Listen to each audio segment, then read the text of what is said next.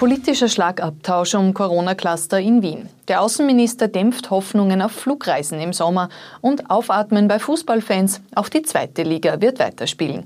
Herzlich willkommen bei OE Kompakt. Mein Name ist Daniela Dahlke. In Wien ist ein neuer Corona-Hotspot entstanden, durch Infektionen, die untereinander zusammenhängen. Dreh- und Angelpunkt dieses Clusters dürften Leiharbeiter bei Postverteilzentren in Wien und Niederösterreich sein.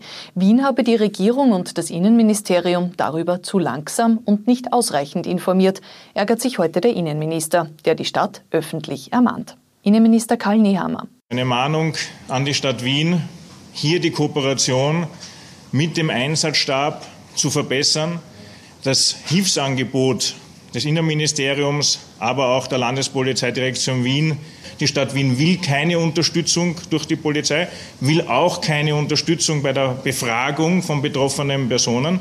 Und das führt dazu, dass es Informationsverluste gibt. Auch der Gesundheitsminister nimmt heute Stellung. Rudi Anschober sagt, sowohl Wien als auch Niederösterreich hätten richtig reagiert. Ich glaube, dass in den äh, Gesundheitsbehörden beider Länder die richtigen Schritte gesetzt wurden. Was wir jetzt machen, äh, das ist, dass wir uns insgesamt ansehen, ob diese Fälle in, den, in ein Grundmuster äh, eingesetzt sind, nämlich in ein Grundmuster prekäre Arbeitssituationen. Das schauen wir uns jetzt näher an. Mehr als 400 Menschen sind rund um diesen Cluster mittlerweile in Quarantäne.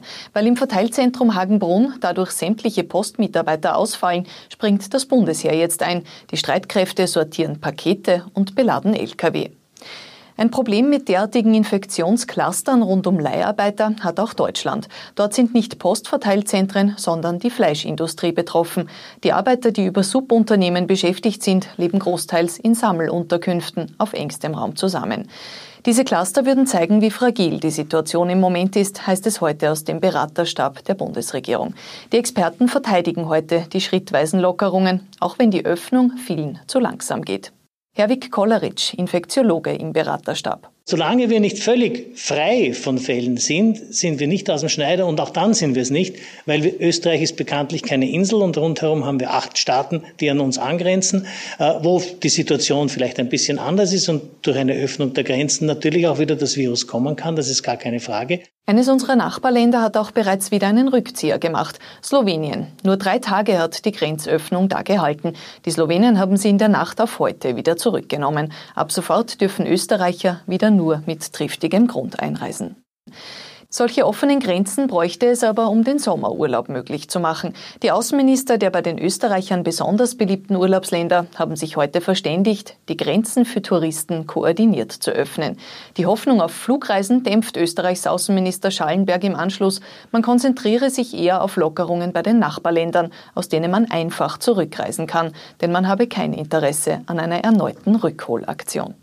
Eine wesentliche Lockerung im Land ist heute über die Bühne gegangen. Für 700.000 Pflichtschüler hat der Schichtbetrieb in den Klassenzimmern begonnen. Knapp 120.000 Schüler sind es in Oberösterreich. Schutzmasken und Abstandspflicht waren heute schon Bedingung. Bildungsminister Heinz Fassmann hat selbst heute früh eine Schule besucht und von fast ganz normaler Schule gesprochen. Heute ist, glaube ich, ein guter Tag. Ein guter Tag, glaube ich, für die Schule, für die Schüler und Schülerinnen, für die Lehrer insgesamt und höchstwahrscheinlich auch für, für die Eltern, die nach zwei Monaten Home Learning, Distance Learning wieder eine, eine normale Schule vorfinden. Eine fast normale Schule, würde ich fast sagen. Von Normalität wird in den Hotels wenig zu spüren sein, wenn sie am Freitag in einer Woche wieder aufsperren dürfen. Heute ist bekannt gegeben worden, dass auch für sie ähnliche Regelungen wie in der Gastronomie gelten werden. Tourismusministerin Elisabeth Köstinger von der ÖVP. Mit einer Erleichterung entsprechend für Übernachtungsgäste. Buffets werden äh, unter besonderen hygienischen Vorkehrungen angeboten können, werden können. Das betrifft äh, entsprechend vor allem eben auch Frühstücksbuffets, die grundsätzlich möglich sind, aber halt eben mit stärkeren hygienischen Auflagen. Aufsperren werden auch wieder Seminarhotels und die Wellnessbereiche in den Hotels.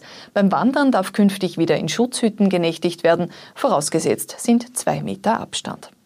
In den kommenden Tagen wird entschieden, ob die Flugzeuge der Auer wieder in die Luft gehen werden oder ob das Unternehmen Insolvenz anmelden muss.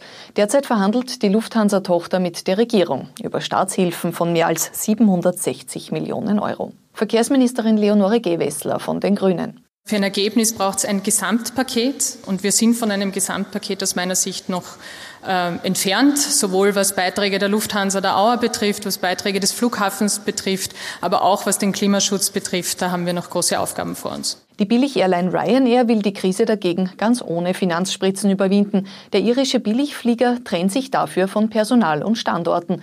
Die österreichische Ryanair-Tochter Laudamotion mit Sitz in Wien könnte dem Sparpaket schon Ende Mai zum Opfer fallen. 390 Erntehelfer aus der Ukraine sind am Montag am Flughafen Linz gelandet. Sie sollen die Bauern entlasten. Fast die Hälfte von ihnen soll Betriebe in Oberösterreich unterstützen. Die übrigen reisen zur Arbeit auf Feldern in Tirol, Niederösterreich, Vorarlberg und der Steiermark weiter. Und ab 5. Juni heißt es auch in der zweiten Fußballliga wieder Anpfiff. Heute Montag haben sich 15 von 16 Teams bei einer Clubkonferenz dafür ausgesprochen, die Meisterschaft bis Ende Juli fertig zu spielen. Eine Entscheidung, die vor allem die SV Ried jubeln lässt. Mit acht Punkten Vorsprung haben die Inviertler im Kampf um den Bundesliga-Aufstieg die allerbesten Chancen. Soweit die wichtigsten Nachrichten des Tages kompakt zusammengefasst. Wir sind auch morgen wieder mit aktuellen Meldungen für Sie da.